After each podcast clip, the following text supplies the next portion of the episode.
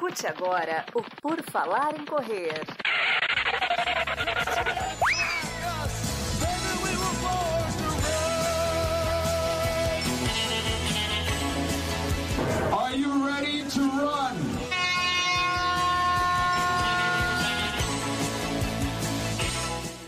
Mais um episódio do podcast do Por Falar em Correr é o PFC Debate. O PFC Debate que está aqui para trazer luz às suas dúvidas, às trevas, à escuridão que se está sobrevoando a sua cabeça. Nós estaremos lá para iluminar com todas as respostas das perguntas que vocês fizerem. Nossos comentários sempre precisos, sucintos e com características muito peculiares que entram fundo na sua alma de corredor. E estamos aqui hoje de quarteto fantástico. Ana Carol Sommer está conosco. Tudo bom, Ana? Boa noite, Brênio Augusto, né? A gente está renomeando as pessoas, então boa noite, Brênio. Espero que esteja tudo bem em Floripa. Boa noite, corredores. Estamos aqui de volta para compartilhar com ideias e observações, comentários sobre a corrida. Vamos lá então. Temos também Duda Pisa. Tudo bom, Duda? Tudo bem? Boa noite, pessoal. Hoje estamos aqui de quarteto para mais uma vez responder as suas dúvidas. Exato. E para completar o quarteto, além de mim, Enio Augusto, ou Breno Augusto, né? Porque me agradeceram no YouTube, disseram muito bom, Breno, a sua live. Não adianta eu colocar o meu nome, colocar as coisas, né? o pessoal não entende, mas tudo bem, o importante é ver,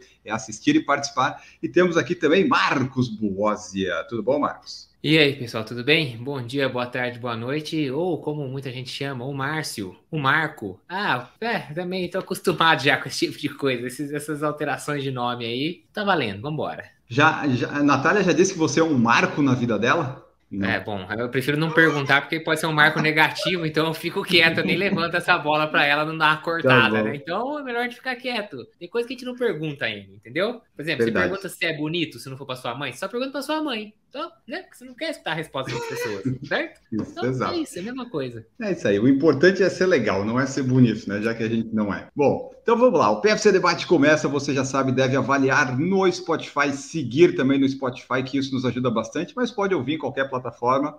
E no Spotify estamos em vídeo também, e essa live acontece sempre no YouTube. Você pode acompanhar por onde quiser, que em todos os lugares nos ajuda bastante.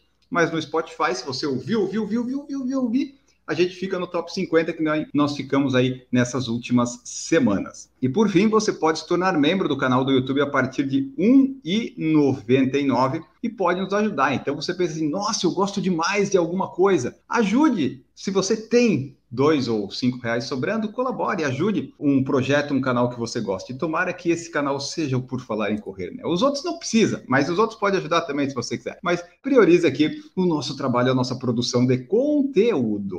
Estamos aqui ao vivo gravando este episódio e temos as pessoas participando. Maria dos Santos está aqui perguntando por que, que a Gigi não veio depois daquela declaração de socar ciclistas, a gente achou por bem ela não participar. E embora as pessoas no chat digam que ela não está aqui porque está negociando com Corrida no Ar, já que ela participou de uma live lá, mas esse boato é infundado e inverdadeiro. O Sérgio jamais conseguiria pagar o que a gente paga. E também não foi a, a Gigi, né? Foi a, não foi a Giovana lá, foi a Gisele Calpe que participou lá, não foi? Ah, não, é. Foi tá. Gisele, Cal, Gisele Cal, é, Calpe, né? Verdade. Então, não, não foi nem a Gigi, gente. Fica tranquilo, foi a irmã gêmea dela. Exato. Anderson Vicente está aqui conosco também. Dona Terezinha Rosa está firme conosco, já que a filha dela não está. A filha dela está curtindo uma folga. A mãe da campeã da meia maratona ecológica lá de Camboriú. Glaucio Andrade está aqui também. Tiago Andrade aqui, ó. A família Andrade. Andrade está em peso. O Guilherme Diogo está aqui. Guilherme Diogo é legal que tem dois nomes, né? Em vez de ser um nome e um sobrenome. William Mendonça também está presente, é membro do nosso canal. Glaucio Andrade mandou perguntas. Rafael Martins é membro do nosso canal. O Guilherme Teixeira chegou e agora vamos aos debates, a falar tudo o que precisamos falar. Eu vou pegar a pergunta que estava no chat do YouTube hoje, só que por alguma razão, quando você entra no chat do YouTube, depois você sai e você volta, você perde a mensagem, mas eu sempre tiro o print. O Corredor das Montanhas, Corredor das Montanhas, ele tem uma prova de 10 quilômetros no domingo. Posso, barra, devo treinar sábado? Qual a intensidade? Rodagem ou só regenerativo? Sou moderadamente treinado. Meta de uns 48 minutos para os 10 quilômetros no domingo. Aí nós vamos falar o que nós fazemos, né? Por exemplo, Ana, o que, que você faz no dia anterior de uma prova? Você trota, você corre, você faz um day off, você segue a planilha? O que, que você faz? Eu faço um day off. Normalmente eu não, não corro, não. É, esse ano, excepcionalmente, em, em, Chicago, eu vou fazer os cinco, mas os cinco festivos, né, para dar início aos trabalhos. Mas, assim, normalmente eu, não, eu me poupo, eu não vejo necessidade de, mesmo que seja para correr de leve, ou mesmo fazer alguma outra coisa, pedalar. Para quê, né? Acho que eu prefiro poupar minhas energias para dar meus 150% no dia seguinte. Mas esta sou eu. Exato. A gente vai falando as nossas opiniões e o corredor das montanhas vai, vai vendo o que melhor se aplica a ele, né? Duda Pisa, o que, que você faz, o que, que você fez? Então, eu, eu prefiro. Às vezes eu descanso no, no, dia anterior, mas eu costumo descansar mais dois dias antes. E no dia anterior, como fica aquela ansiedade, né? Eu gosto de dar um trotinho, nem que seja assim, 20 minutos bem levinho, e umas retinhas, assim, cinco retinhas, só para tirar aquela ansiedade, é como se fosse dar uma esquentadinha nos motores. Acho que não dá na mesma, eu acho, mas acho que psicologicamente ou para ansiedade, eu prefiro no sábado fazer uns 20 minutinhos. Certíssimo. E Marcos Boas, o que, é que você tem feito ultimamente antes de prova? Já fiz, independente de qual dos dias. É sempre muito, muito, mas muito leve, muito leve. O máximo que eu faço é como a Duda falou, pequenas acelerações, assim. Quando eu falo pequenas acelerações, é 50 metros, assim, aquela, só aquela esticadinha para lembrar o ritmo da prova, coisa assim, muito curta. Já fiz na sexta, quando a prova era no domingo, e descansei o sábado. Já fiz no sábado. Sinceramente, acho muito indiferente, vai muito da sensação do dia. Se eu acordo no sábado tranquilo, ah, tá bom, não preciso fazer nada. Se acorda no sábado um pouco mais ansioso, ou então o último treino, por exemplo, foi na quarta-feira. Aí eu falo, pô, já faz um tempinho sem dar, só, só, só pra ver se o tênis tá, se o elástico do tênis tá ajustado certinho, sabe assim, aquela última, aquele último checklist, é só para isso, assim, entendeu? Então, acho que válido, mas independente de qualquer coisa, não passo de 25 a 30 minutos estourando e intensidade muito, mas muito baixa, assim. Se você vai para uma prova de 10 km para 48, você vai fazer 5 em como se fosse em 35, 32, alguma coisa assim. Então você você vai rodar em 25 minutos, você não vai, você não vai conseguir rodar 5 km nos, nos 25 minutos. Vai rodar 4, 4 baixo. É muito leve, muito leve mesmo. Exato, eu também faço isso. Eu gosto. Eu antigamente eu não fazia nada no dia antes da prova. Aí numa época que eu treinei com o Adriano Bastos, ele colocava um trotinho de meia hora antes da prova no domingo. E daí depois eu comecei a colocar, porque é, não, mal não fazia. E agora, correndo todos os dias, quando eu fiz, era sempre, né? Então não importava muito. E era, mas no dia anterior à prova, sempre bem, bem leve, como o Marcos falou. Eu acho que vai mais uma questão psicológica, porque ah, o corpo, ah, não sei se ele, se ele sente muito essa, essa diferença para o dia seguinte, até porque você vai passar 24 horas. Então, o corredor das montanhas, você pode. Se você deve, aí fica, fica para você refletir aí, mas depende muito do que você vem fazendo e de como você se sente. Mas, na verdade, né, o, o treino, pelo menos o de sábado, pode fazer você perder tudo no domingo, dependendo né, do que você fizer dependendo errado. Dependendo da intensidade, Mas... exato. Então é isso, nosso querido Corredor das Montanhas, fica aí com a nossa resposta. E o Marcos quer que se manifestar, se manifeste, Marcos. Não, eu, falei, ah, eu falei só que nas vésperas da maratona de Porto Alegre e de Berlim, eu fiz um trotinho, um de 6 km e outro de 5 km, bem na véspera. Aliás, o da véspera de Porto Alegre eu utilizei para conhecer o pedaço do percurso por onde a prova ia passar, onde tinha Sim. duas subidinhas ali, foi, inclusive eu aproveitei para conhecer aquela região. Bem levinho, bem tranquilo, batimento bem baixo, parei no meio, observei a orla lá, tal, né, do rio, bonito. É uma corrida fotinho. contemplativa, né, Marcos? Uma corrida Blogueirei. fazer aquela foto bonita para os stories o videozinho ali, estamos aqui, entendeu? vídeo é legal. Face, é verdade. Isso. Maravilha. Seguimos aqui, vamos ver quem mais que pergunta. A Maria dos Santos perguntando se alguém sabe por que o Danielzinho não vai mais correr a maratona de Boston. Eu não faço a mínima ideia, Maria, não sei, mas não vai mais. Uma entrevista caiu, Marcos. Que bom, é, assim, ficou bom para nós, né? A gente só precisa torcer e entrevistar o Kipchoge, não precisa mais torcer para um brasileiro não ganhar. É, não vai, não, a gente não vai mais não vai ser mais traidor, né? Torcendo pro Kipchoge. Então agora pelo menos a gente fica livre para torcer pro Kipchoge sem peso na consciência. Hein? Mas é, realmente, o Danielzinho, que estava anunciado no field, se você olhar lá agora, não, o nome dele não tá na lista lá da Boston Marathon. Exato. Vamos ter só o Marcos Boas mesmo, de representante de Lorena, lá participando. Já saiu o número, né? 6822. Marcos Boas é o 6822 na Maratona de Boston. Acompanhe lá o único atleta lorenense que estará correndo. Vai ser o lorenense mais rápido de Boston. Isso me, me, traz à tona porque muitas provas acontecem e tal, e o pessoal diz: ah, foi o melhor brasileiro, a melhor brasileira na maratona, né, nas majors e tal. Eu, por exemplo, tenho essa honra. Eu fui o melhor brasileiro na Huntsville Marathon em 2019. Olha! Oh. O único? Sim, mas o melhor. Não importa, você não precisa completar a informação. Você fala é, só a primeira tá parte. Um eu fui a melhor em Nova né? York em 2000. Olha só. Aí, ó. Mas ela não foi a única, viu, Anne? Pode ter certeza disso. é isso não, não em Nova York. Tinha nenhuma elite. Ah, que legal, ó. Então, aí, o PFC é super bem representado, com vencedores do, do país. Olha que maravilha. É, você é o melhor lorenense lá em Boston, com certeza. Só tem porque, eu. É porque você nasceu realmente, Lorena, né? É, é essa que é a. É, não, porque é lá, eu não sei, se a, se a, pessoa, se a pessoa nasceu aqui e se mudou, ele pode ter colocado a cidade que ele mora hoje em dia, então aí eu não sei. Então, eu sou, eu vou ser o residente de Lorena mais rápido da prova. Muito bom estar lá representando o Por Falar e Correr. E por enquanto, pessoal, o único que recebeu o sim da credencial de imprensa foi Marcos Boazzi. Então eu e a Natália vamos estar tá indo à toa só lá. Só, só o Marcos foi aprovado. o Emerson escreveu primeiro, aí eu fiz a minha inscrição e a da Natália junto, assim, uma em seguida da outra. Aí semana, agora, no final de semana, eu recebi o negócio que você foi aprovado e tal, não sei o quê. Olha Depois eu vim as instruções para retirada do negócio do, do mídia, não sei o quê. Aí eu mandei, e aí, Enio? Nada. Falei pra Natália, deixa eu ver seu e-mail. Eu fui lá, nada. Falei, Cara, o Marcos é muito sortudo, gente. Só eu Sério. que vou ver o Kipchoge, só. Mas se for reprovado, eles avisam? Bom, então, acho que sim, o Diego é, avisou. Quer dizer alguma coisa? Não recebeu? Ou... É, é não, não sabemos tem até o dia 31 ainda. Então, assim, em teoria ainda tá aberto, entendeu? Ainda pode, ah. ainda pode vir. Mas Londres, eu, a gente recebeu e-mail. Você não foi aceito no mídia.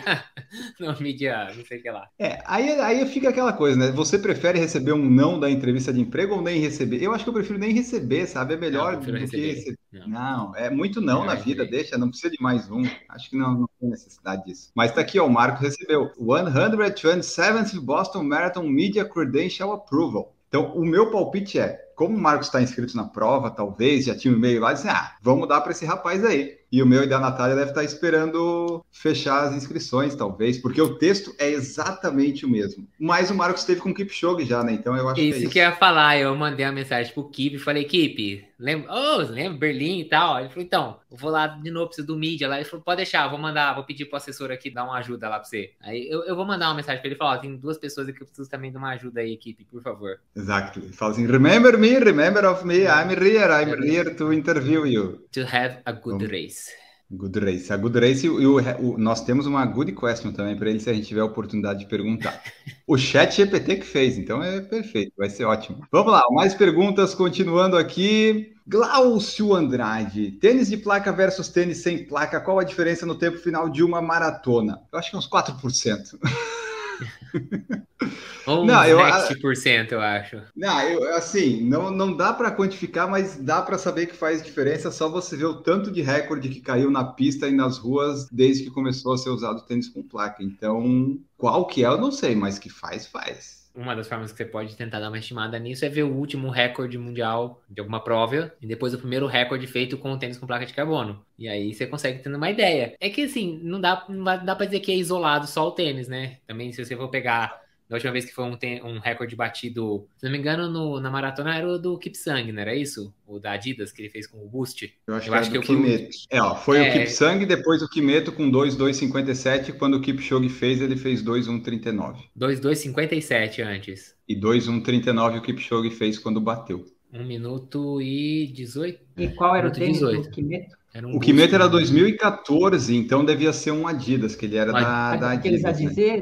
Eu acho que era o Adios. Adios? O acho que era Adios, que eles usavam, né? Acho que era o Adios, que é aquele, era aquele mais baixinho, é, duro pra é. caceta. Aí eu adoro aquele... aquele... Nossa, é dos tênis que eu mais gostava. Eu tenho um é, aquele... Pra quem é rápido, aquele tênis é um veneno. Aí você pode talvez estimar por isso, mas ao mesmo tempo, outras coisas evoluíram também. Suplementação, técnica de, de treinamento, então, assim, é difícil dizer, até porque é difícil você falar assim, ah, esse atleta fez essa prova em tanto tempo, depois fez a prova em tanto tempo, mas não é o mesmo dia. Esse é o tipo da pergunta que é muito difícil de conseguir cravar. Então, tem que acreditar na Nike, que ela falou que era 4% quando ela lançou o primeiro Vaporfly. Mas faz diferença. Quando você bota um tênis com placa em um 100, você sente a diferença que ele faz. E muitos falam também depois do tempo de recuperação, né? Você acaba não usando muito ali os músculos, recupera, consegue voltar a treinar. O tempo final exato a gente não vai poder dizer, mas faz diferença. O Guilherme Diogo quer falar sobre fortalecimento. Ah, vamos falar aqui, a Gigi não está aqui, vamos dar nossos pitacos e depois a Gigi que fique se revirando quando estiver ouvindo esse episódio aqui. Ela assim, ah, eu que sou a profissional e sei, azar, você não está presente. Gigi, eu falei bem no microfone para doer no fone de ouvido dela. É, ele fala assim, ó, fazer apenas uma vez por semana uma hora de exercícios vai fazer efeito para quem tem volume de 4, 5 horas de corrida semanal? Nós falamos disso no episódio passado. A gente, a gente, comentou sobre isso, que às vezes é melhor você dividir isso em menos tempo, fazer duas vezes, talvez com um pouco mais de intensidade, do que fazer só uma, porque daí não tem aquele efeito todo. Recomendo escutar o PFC anterior a esse, que é o 607. A Gigi falou disso aí. É, uma, uma vez por semana meio que não adianta, porque você faz, aí perde, aí faz, você fica sempre na mesma, fica naquela onda que vai e volta, nunca não tem as, o ganho, né? É. Você subiu a escadinha rolante e a escada desceu. Aí você tá é. subindo, subindo, desceu, subiu, desceu. Então é isso, Guilherme. Se você conseguir fazer duas vezes meia hora, eu acho que vai ficar mais legal. Isso tudo baseado no nosso, na nossa prática das lives aqui, o que a gente aprende muito com a Gigi, né? A Gigi que hoje não está presente porque disse que gostaria de socar pessoas que usassem boné sem aba. ai, ai. E que no fim é só uma touca, né? Meu Deus do céu. Lucas Lutero e William Mendonça são membros do nosso canal, estão aqui. O William falou que o Marcos vai ter que jogar na Mega da Virada, que cara sortudo. Eu já gastei toda a minha cota de sorte no sorteio de Londres e nessas, nesses credencial de imprensa. Eu jogo na Mega Sena não ganho. Tipo, eu, a minha sorte é gasta com coisas inúteis. O Edu Corredor, lá de Arequipa, fez a primeira maratona no último domingo. Aqui ele pediu várias dicas para nós aqui. Vamos ver como é que ele foi. Ele está trazendo o relato. Até o quilômetro 30, eu estava correndo bem a 4,30 por quilômetro. Chegou o quilômetro 30, muitos 30 aí, hein? Me deu câimbras nas duas pernas. Resumindo, terminei com 3 horas alto, fiquei em 16 no geral, não tinha categoria. E qual foi o tempo final? É três horas alto não me serve. Eu que gosto de saber o tempo das pessoas, isso me desagrada muito. O que, que é alto para você, né? Mas aí, a prova começa no chegou... 30, diria o Marcos Paulo. É, eu ia falar, se você chegou no 30 e sentiu, bem-vindo à maratona. Você passou pela experiência de uma maratona. Parabéns, é exatamente assim que funciona. Full experience na maratona. Te pegou nas duas pernas ainda, câmera. Mas pode acontecer, Edu, pode acontecer. Mas que bom, você completou aí, primeira maratona, parabéns. Agora você faz a segunda para ver se gosta mesmo de maratona ou não, né? Ou e é se... alto, não é? É em altitude, né? Ele é de Arequipa. Agora, a prova eu não sei se foi em Arequipa, mas eu sei que ele falou que era sobe e desce ainda, sabe? Ah, tá. Então, deve ter sofrido nosso amigo aqui. A Amélia Marques perguntou aqui, ó, para quem corre meia maratona é melhor focar em treinos de fartlek ritmados do que treinos de tiros? Pode dar palpite aleatório sem saber o que tá falando? É, mas é essa a ideia hoje, né? É, eu acho que é, essa é, é sempre. Eu sei, bom, também se não puder, me avisa que eu tô saindo do podcast definitivamente. É, não, porque aí acabou. não temos legitimidade técnica para falar, temos vivências. Ah, não, mas assim, ó, fartlek, ritmado e tiro não são a mesma coisa, mas o objetivo é o mesmo. É você ter velocidade e aprender a correr no dia da prova, né? Então, coloca os três. Vai, varia do período que você tá no treino. Tipo, vai ter um período de base em que você está construindo velocidade, em que você vai fazer mais treino de tiro e vai dar menos ênfase em fartlek ritmados. Depois, no caso de uma meia maratona ou para maratona, isso vai, obviamente, vai se alterando conforme você vai chegando mais próximo e vai fazendo um treinamento específico, mas todos eles são importantes dentro da preparação. Uhum. Cada um em seu momento, cada um na sua com uma prescrição específica eu sei falar quando quer um, quando quer outro. Não, não sei, mas eu sei que cada momento, então, por exemplo, lá no começo, lá na base, eu fazia muito treino de VO2, os VO2 eram, os treinos de VO2 eram bem mais longos do que eu tenho feito hoje. Hoje o VO2 é treininho muito mais curto, de 200, 400, mas que não compõe nem malemada 4 km de estímulo. Naquela época eu fazia 10 de 400 mais 6 de 800, fazia 3 de 1000 mais 3 de 800. Então, assim, fazia muito mais VO2. Hoje em dia o VO2 caiu porque eu tô chegando perto da prova já os limiares, que eram tipo dois minutos por um de descanso. Agora hoje eu fiz um 10 quilômetros contínuo. Então, cada um no seu período, entendeu? Então, os dois são importantes. Depende é. também do que se chama de fartlek, né? Porque tem gente que faz aquele fartlek todo estruturadinho que simula um treino de tiro.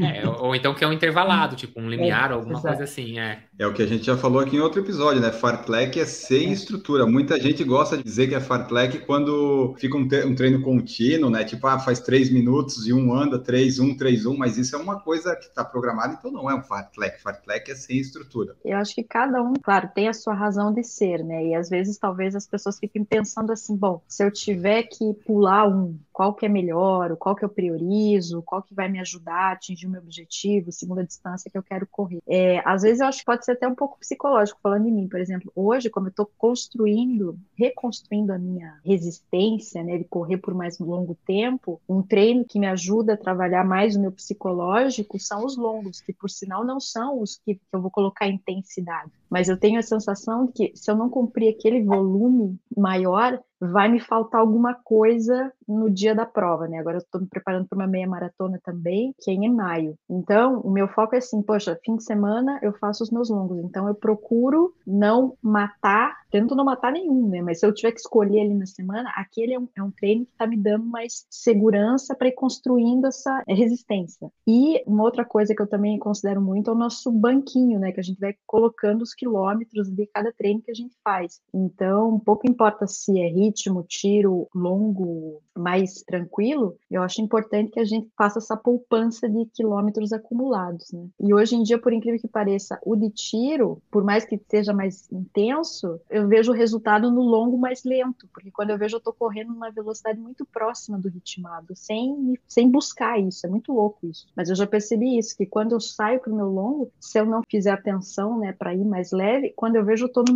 no meu, na minha velocidade alvo ali no ritmo, sabe? No treino de ritmo. Acontece com vocês isso também? De ter que segurar um pouco a mão, porque senão parece que o corpo vai querer ir naquela velocidade prevista no treino ritmo? É, então, para mim acontece, eu assim, eu sou como você. Para mim o mais difícil são os longos. Tiro eu gosto, não, não tem problema nenhum, mas longo é aquela coisa que já me dá ansiedade no dia anterior. E realmente, conforme você vai fazendo os tiros, vai melhorando, sem querer, assim, automaticamente o seu longo vai ficando mais fácil naquela velocidade que você fazia e você vai conseguindo fazer ele um pouco mais rápido, conforme você vai passando os treinos de, de tiro, os intervalados. É, o meu é o longo também, que é, que é o mais difícil de fazer. Quando tem maratona à vista, eu já fico pensando, puta merda, vou ter que fazer 30, 33. Esse é o meu maior problema treinando para maratona, mas esse ano teremos algumas coisas. Mas a dica, Enio, fica a dica para todo mundo aqui, não adianta, a gente, a gente sabe que tem que, que vai ter em algum momento 42, que em algum momento a gente vai ultrapassar um treino acima de 20 vai fazer parte da rotina. Não dá para viver naquele momento futuro, né, que é essa ansiedade. Então, o que que eu faço?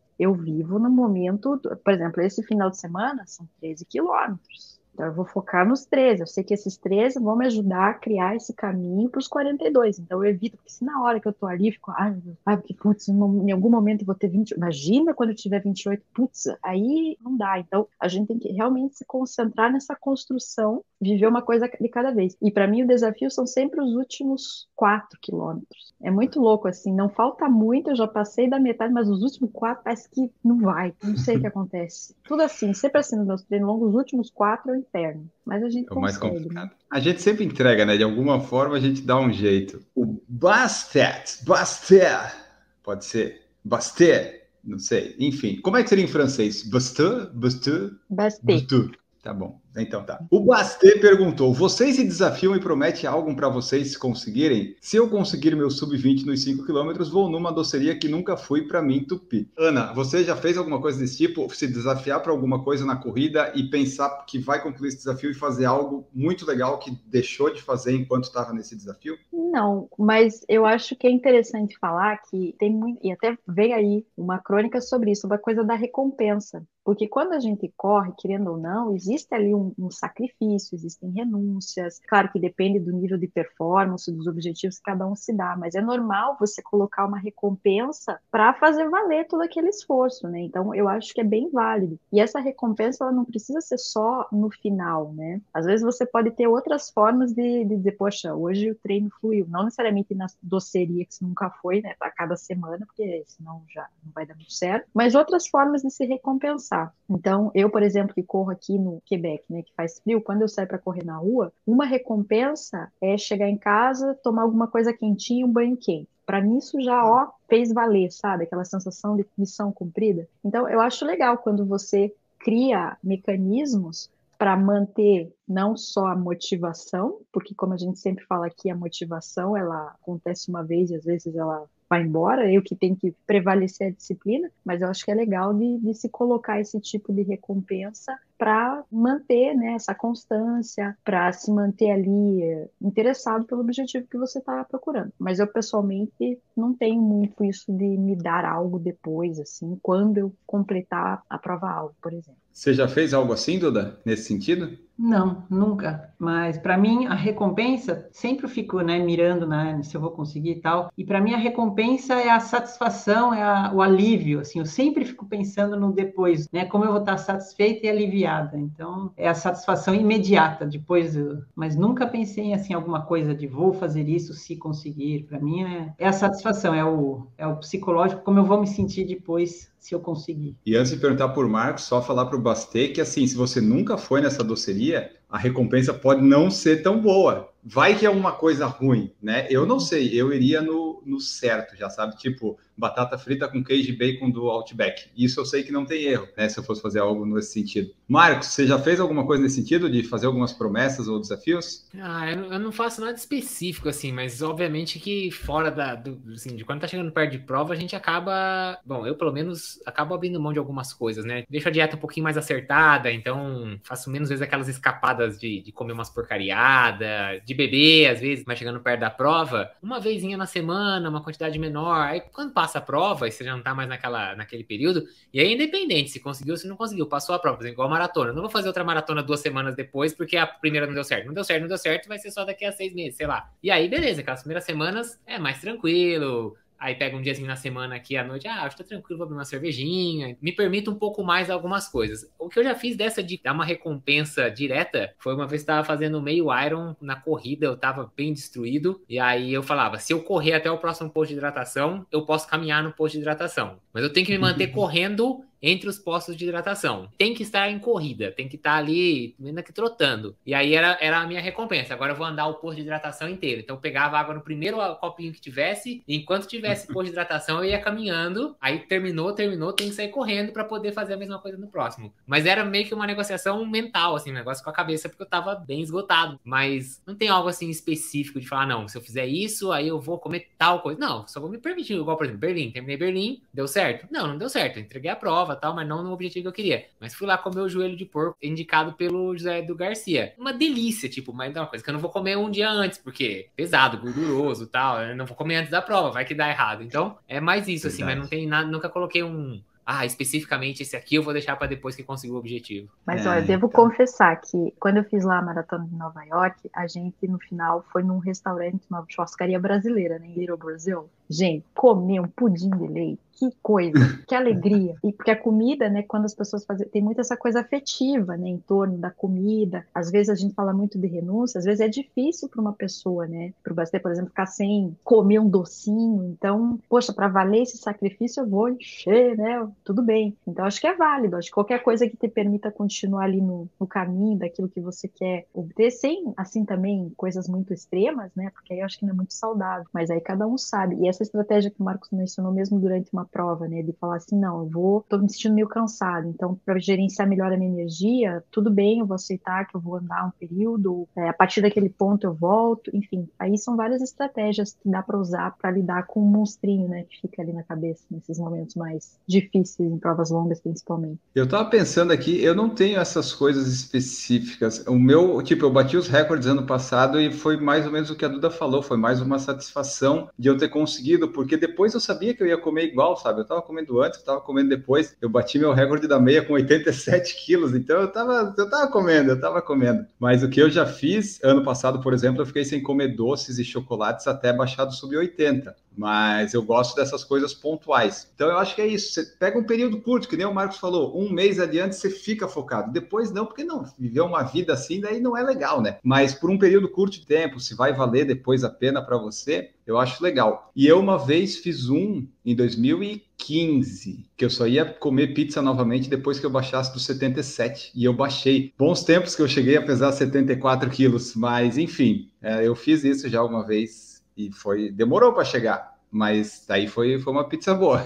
Valeu a pena a pizza. Foi e aí aquela pizza. coisa, né? Tem que ser também algo que você consegue controlar, né? Porque também não adianta jogar ali um um negócio muito fora da curva ali, que aí Sim. você acaba se frustrando, você fala, putz, sou um loser, é. a batata me controla, sabe aquelas coisas assim, que daí o povo começa, ah, então assim, eu acho que a gente também tem que ser, tem que ser uma, ter uma certa compaixão em relação a si mesmo, senão fica complicado. E aí, é. Bastê, valeu, gostou tanto que se tornou novo membro, obrigado. No, novo membro, muito obrigado, Bastê, esperamos aí, que tenhamos te ajudado é, e torço esperamos. muito para que você consiga o seu sub-20 nos 5, porque com as últimas é. conversas aí que eu tive com o Dario, o Guimarães do Corrida Simples, com o Ademir Paulino e com o Heleno Fortes, eu tô longe demais do sub-20. Quando ele falou, não, seu tiro de um quilômetro tem que ser para 3,50, 3,50. Ah, não, então tô é. longe ainda.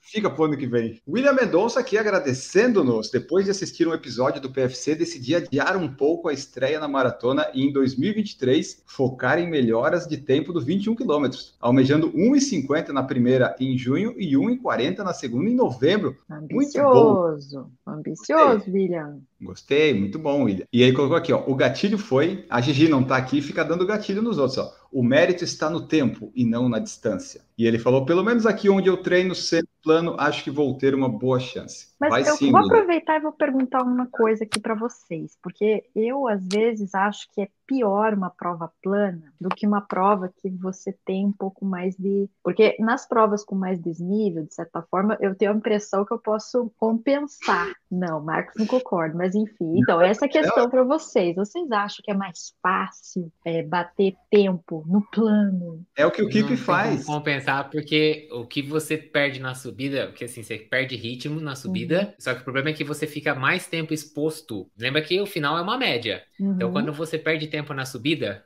você sobe e, obviamente, vamos dizer que seja uma prova que deu uma volta, então se você subir, você vai descer. Não é igual Boston, que você tem diferenças de subidas e descidas. Se o que você sobe, você desce, você perde tempo na subida, porque a sua média fica pior. Só que você fica mais tempo exposto a esse tempo, a essa velocidade pior. Porque quando você vai para descida, você aumenta a velocidade. Você pode até falar, ah, eu perdi 30 segundos na subida e eu ganhei 30 segundos na descida. Mas o tempo de exposição é diferente. Aí que estraga a conta, entendeu? Você nunca vai conseguir compensar porque a descida vai acabar muito mais rápido. E aí, você ainda por cima se cansa muscularmente. Então, na distância, eu acho que é ainda pior. Tipo, quanto maior a distância, ainda pior. Porque ainda se, vamos lá, uma prova de 5K. Você tem uma subidinha ali, é sangue nos olhos, você já vai estar tá com o coração na garganta. Vai prejudicar, é óbvio. Mas acho que no caso do que a Ana talvez esteja falando, é que ela se sente mentalmente melhor é, com essa variaçãozinha entendeu? do que a monotonia de uma prova plana, é. onde você tem que, na verdade, eu acho que assim, o negócio do plano é que você tem que ter a disciplina de se manter no ritmo, mesmo conforme é. você vai cansando. E o é. sobe e desce, querendo ou não, tem ali uma variaçãozinha, um estímulo do tipo, ah, agora uhum. tô mais rápido, agora, pô, controla, presta, presta atenção, foca na prova. Talvez seja isso, mas no tempo é, é só ver quem, onde eles vão fazer os recordes mundiais. Ninguém vai tentar fazer recorde mundial em Nova York, vai todo mundo tentar fazer recorde mundial é, em Berlim. O treino, talvez o treino fazer em sobes e desces, eu acho ok. Agora a prova não. A prova tem que ser totalmente plana, asfaltada no, no dia, no dia anterior, sabe? Aquele asfalto lisinho. Aí, aí sim. Tá. Mas ó, ainda, uh, ainda nesse assunto continua. aí, uma outra pergunta. O que, que vocês acham do, da evolução progressiva da velocidade durante uma prova? Eu consegui fazer isso uma vez na minha vida com louvor, entendeu? Do tipo assim, tantos quilômetros a tanto, depois eu fui aumentando, né? Essa corrida progressiva, eu não acho que é fácil também, por exemplo, de você começar a ir aumentando. Eu consegui isso uma vez em São Paulo, fazendo 25 quilômetros na Maratona de São Paulo, na época que tinha prova de 25. E, meu Deus do céu, eu, eu, foi tenso, mas saiu. Mas eu acho bem difícil de fazer essa progressão, sabe? De recuperar, de fazer o, talvez o que a gente chama de negativo. Na prova, eu gosto mais da ideia de manter uma linearidade. Uma, uma velocidade cruzeira, assim, você sai e é aquilo é. que você vai buscar. É, é o mais eficiente na teoria. É, Marcos, e para Boston, é... que agora você vai ter aí uns ups and downs, split, como é que você Lá é o split positivo, né? Completamente positivo, né? Que a primeira metade tem descida para arregaçar e a segunda metade tem quatro subidas, então lá é o split positivaços, ultra positivo. Passa a primeira metade achando que você é o Kipchoge e termina a prova voltando para a realidade vendo que não, entendeu? Como você vai largar na primeira onda, você tenta acelerar muito no primeiro quilômetro para chegar na elite e sair na TV. O que, que, você acha? Não, porque eu vou sair na primeira onda, mas provavelmente nos últimos currais da primeira onda, porque são tem divisão dentro. Troca. E o primeira onda vai até os 7 mil e alguma coisa. E eu sou o 6,800, então eu devo sair tipo. Nossa senhora! Eu, eu, quase caí pra onda branca, que é a segunda onda, entendeu? Olha então, a onda, olha a onda. E a, e a diferença das largadas é de Aí. 25 minutos. Então, entre a primeira curral e o último curral, faz chegar esquece. perto disso. Então, esquece, eu não vou conseguir. Ainda, ainda que eu fosse retardado a esse ponto, como você tá falando pra eu fazer, é, eu não conseguiria dar uma de CJ não. Albertson. Não, não, não é pra mim. Não tem como. Mas, não, Boston, na verdade, assim, o próprio Heleno falou isso na,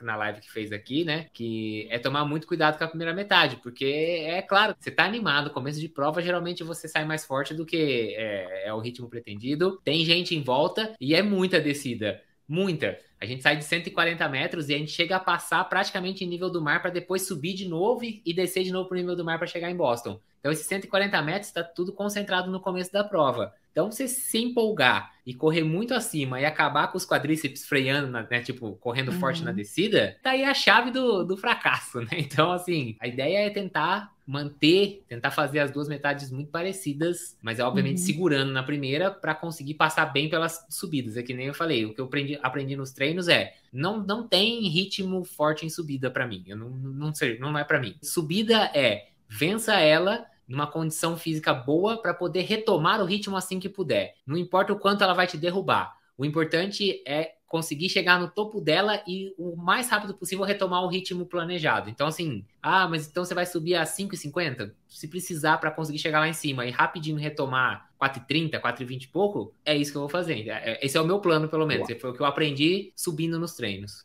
Maravilha. Ó, nós temos aqui o Rodrigo Tandaia, que é membro do nosso canal. O Thiago Oliveira falou aqui, ó. Eu penso, se eu conseguir, eu posso comprar um tênis novo. Aí depende do que, que você consegue, né, Thiago? Porque se for só conseguir completar, se for um tempo muito difícil, ok, mas se for alguma prova, você vai comprar tênis toda semana aí, velho. Eu também penso assim, se eu conseguir amanhã rodar 5 km para 35 minutos, eu posso comprar um tênis novo. Aí eu vou lá e compro, entendeu? Porque eu consegui.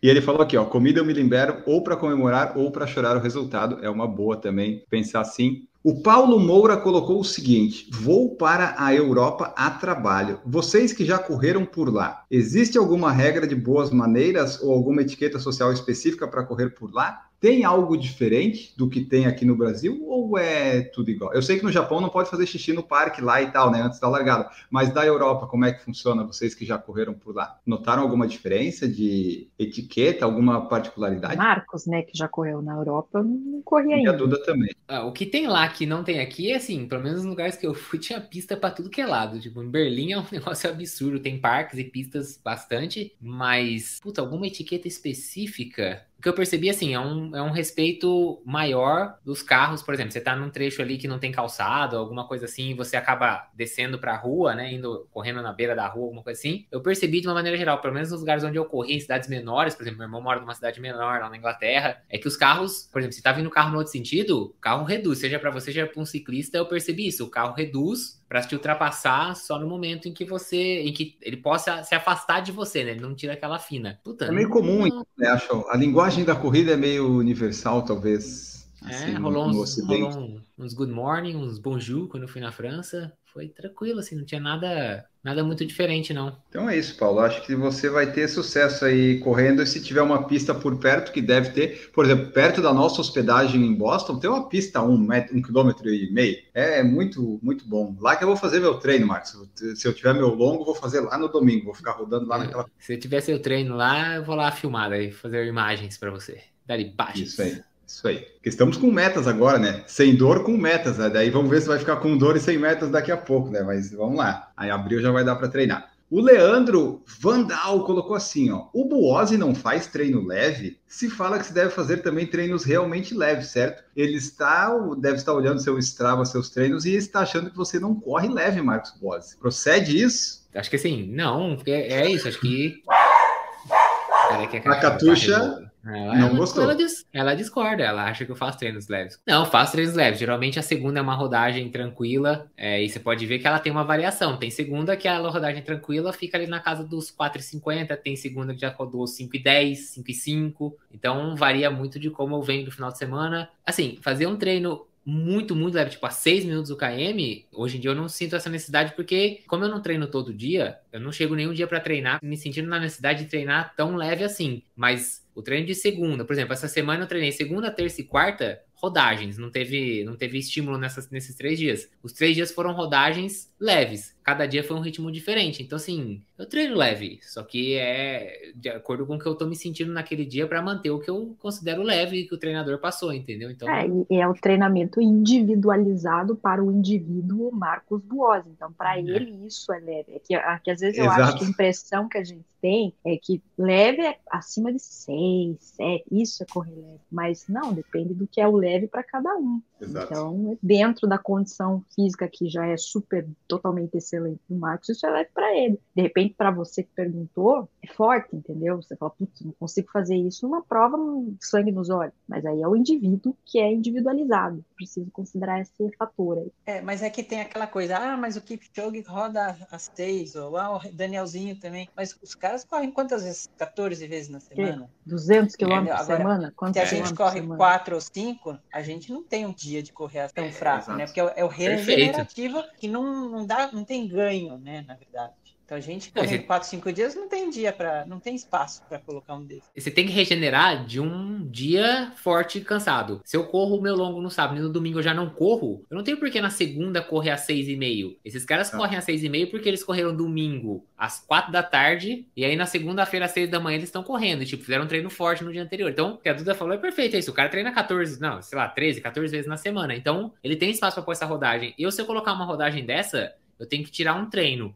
Se eu tirar um dos treinos de quatro ou às vezes cinco que eu faço na semana, eu vou começar a ter perda no, no rendimento. Então, eu não tenho treino suficiente para ter a necessidade de rodar tão leve assim. Eu rodo leve dentro do que eu preciso naquele momento. Como eu falei, geralmente a segunda-feira é um treino leve, mas já vem de um domingo off. Já teve um dia de recuperação, mas é leve. É como a Ana falou, é, naquele dia, pra, na minha condição física atual, é leve. É como você vê tiro, tipo, você fala assim, ah, fiz um tiro forte. Ah, você fez pra quanto? Ah, fiz um quilômetro pra três e não sei quanto. Tem conhecido aqui que roda limiar pra 3 e 15. Eu falo, pô, eu consigo fazer um tiro de um quilômetro nisso daí. O cara roda para limiar. 5, 6, 8 quilômetros sem parar. Então é, é isso. O leve de cada um é, é diferente, né? Exatamente, exatamente. Até, por exemplo, tem as pessoas que treinam, que às vezes eu vejo o pessoal postando os treinos no Instagram e tal, eu fico pensando, mas putz, a pessoa rodou nesse ritmo, esse meu ritmo aí, eu, quando eu faço é só quando é um ritmado muito forte e tal, mas é porque as pessoas treinam menos, né? Não tava treinando todo dia que nem eu. Então você só corre três ou quatro dias na semana, tem muita margem para você em cada treino correr num ritmo mais forte. Isso também influencia. Uh, vamos ver aqui as mensagens finais que nós temos. Jefferson Guilherme, será que os tênis de performance agora são com palmilha colada? Porque uma vez o Kipchoge soltou a palmilha no início de uma maratona e correu com ela. É verdade, ele correu com ela metade fora do tênis e venceu a prova. Mas a, a, a maioria não é colada, eu acho. Ou é? Não sei. Mas não, não, as que não são não saem mais. Foi, acho que foi um dia específico do Kipchoge que deu aquilo ali. A Duda não gosta da Romilha. É, esses de placa acho que não saem, não. Na verdade, é, eu tenho um Vaporfly que ficou levemente pequeno. Eu arranquei a palmilha na força. Aí, ó, a Duda não gosta das palmilhas mesmo. Mas é, é sai, né? Com um jeito ou com força, sai. É que Últimas vezes... sai uma vez só, né?